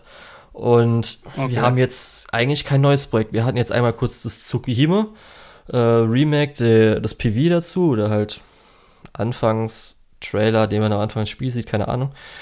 Aber sonst haben wir eigentlich nichts. Ich hoffe jetzt echt nicht, dass sie als Demon Slayer äh, Studio irgendwie da. die, die, haben einfach keinen Bock mehr jetzt, wo sie steuern. Ja, weil die haben sich einfach so krass weiterentwickelt. Und das finde ich auch gut, weil sie jetzt ja anscheinend auch möglicherweise so wenig haben, die sollen sich echt einfach nur ihre geilen Projekte holen. Weil einfach, was die mhm. da abliefern, huiuiui. Huiuiui. Können auch ein bisschen, können auch ein bisschen Nachwuchsarbeit machen, das würde mich auch sehr freuen. Ähm, aber ansonsten, ja. ja das UFO Table ist schon eins von den guten. Ja, muss ich echt sagen. Begeistert. Und ja, hoffentlich kriegen sie auch nochmal ein Kinoprojekt, nicht nur unbedingt Serien wo sie nochmal ihre Muskeln spielen lassen können. Das ist aber echt weird, weil die hatten jetzt dann äh, Mugen Train, der ja letztes Jahr war. Mhm. Fate war ja theoretisch letztes Jahr. Ja, es ist, es ist ein bisschen schwierig, darüber jetzt zu spekulieren, weil ähm, wir haben halt zwei große Projekte jetzt abgeschlossen, beziehungsweise Demon Slayer Staffel 2 ist gerade in der Mache. Ähm, ich denke schon, dass die äh, jetzt nicht danach die Türen schließen. Ja, das Oder danach nicht. nur noch Demon Slayer machen wollen. Ja, wer weiß. Ähm, Man weiß es halt nicht. Das ist ja so wie bei Demon Studio Slayer Bones. ist halt auch abgeschlossen. Das ist halt keine zukunftssichere Geschäftsidee. Das ist halt bei Studio Bones, die jetzt dann auch äh, von ihren fünf Studios, so eins ist halt nur Hero Academia oder ich glaube zwei. Ja, ich weiß nicht, ist es eine getrennt für einen Film, weiß ich nicht. Aber und, weil Ufotable jetzt ja auch nicht so viele Projekte gleichzeitig macht, kann halt sein, dass sie halt komplett ihre Produktion erstmal auf komplett Adaption von Demon Slayer umschalten und danach kommt vielleicht mal wieder was. Das wäre halt schade. Ähm, Fände ich auch nicht super schlimm. ähm, ja, ja, steinig mich. Äh, nee, ist doch gut, wenn äh, wir dafür eine qualitative Serie bekommen. Äh, und wenn die dann voll adaptiert ist, ich meine, dass es ein Schonen, der abgeschlossen ist. Wenn es mal eine Schonen Volladaption gibt, äh, die nicht 5000 Folgen hat, dann ist es schon mal was Besonderes. Okay. Ähm, ja, also von daher, damit hätte ich gar nicht so große Probleme. Aber okay, du wolltest ja dann jetzt äh, abschließen mit dem Ganzen. Ja, wenn du nichts mehr hast, ich bin auf jeden Fall fertig mit meinem, äh, mit meinen Meinungen. Ist deine Fate-Folge, also. Ist meine Fate-Folge. Ja, du hast dir eine Okay, gut. Gewinnt. Dann werden wir noch in die letzten beiden Filme sprechen. nee, nee, kannst dann dich schön verabschieden, Lukas. Gut, ähm, ich war der Lukas oder der Tetz. Und unter der Tetz findet ihr mich auch auf MyAnimalist und auf Twitter. Ähm, ich habe auch noch einen Blog, wo ich über Filme und so weiter rede, aber äh, ja, das ist in der Regel ein bisschen ausformulierter weitergedacht und äh, ja, genau. Ähm, falls euch sowas interessiert, äh, dertetz.de ist das dann. Ähm, Und sonst übergebe ich jetzt einfach wieder an Julian, der sich, denke ich mal, verabschiedet und noch ein paar nicht lizenzierte Anime vorstellt. Ich darf es auch endlich mal sagen. ich war der Julian. Mich findet man unter Lukul, unter MyAnimalist und Twitter. Und die Schande der deutschen Lizenzierungslandschaft ist Nonon Biori Nonstop, Bakano, Yoka, Aria the Animation, Monogatari außer Bakon Kise Monogatari, Natsum Book of Friends, Kaichi Ultimate Survivor, One Outs, Nana, Land of Lustrous, Karano, Kyokai, Mirai Fukuin, Jihai Furu 1 und 2, Initial D, Monster, Shinsekai Yori, Today's Menu for the Emiya Family und der dritte Hibiko Euphonium Movie.